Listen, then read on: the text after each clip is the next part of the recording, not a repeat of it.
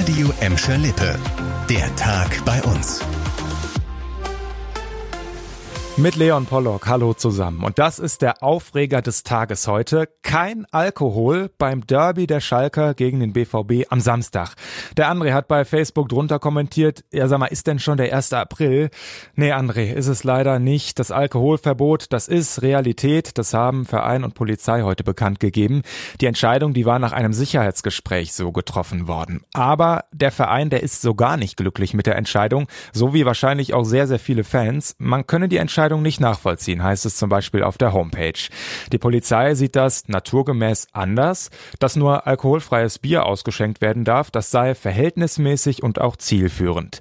Grundsätzlich geht es der Polizei darum, so ein bisschen das Feuer beim Derby rauszunehmen, also vor allem dafür zu sorgen, dass die Stimmung nicht in Gewalt umschlägt. Erst vor Wochen hatten ja unter anderem BVB-Fans Schalker bei einer Auswärtsreise angegriffen.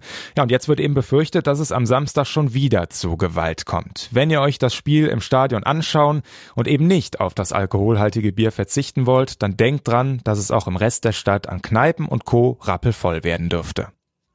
Eine landesweite Razzia gab es heute in Nordrhein-Westfalen gegen Kinderpornografie und auch im Visier zwei Männer aus Gelsenkirchen. Auch deren Wohnungen sind heute früh durchsucht worden. Sie sollen in einem größeren Netzwerk über einen Messenger-Dienst kinderpornografische Fotos und Videos ausgetauscht haben. Welcher Messenger-Dienst das war, sagen die Ermittler nicht, aber allein die Tatsache zeige schon das Ausmaß des Problems, sagt der Chefermittler. Insgesamt wird gegen 35 Menschen aus Nordrhein-Westfalen ermittelt. Festgenommen wurde wurde heute erstmal niemand, jetzt werden die Ergebnisse der Razzia ausgewertet. Wer heute bei Real in Gelsenkirchen-Erle einkaufen war, der hat die Absperrbänder draußen gesehen und auch drinnen im Vorraum, da sieht's ein bisschen anders aus als bisher. Der Real, genauer gesagt der Geldautomat da drinnen, der ist heute am frühen Morgen ins Visier von Verbrechern geraten. Und die haben diesen Geldautomaten gesprengt, um an das Geld da drin zu kommen. Um kurz nach zwei dürfte das gewesen sein. Ob jetzt tatsächlich Geld weggekommen ist, das ist noch unklar. Allerdings, der Schaden, der ist schon jetzt ziemlich groß. Da ist zum Beispiel eine Glasscheibe Scheibe geplatzt.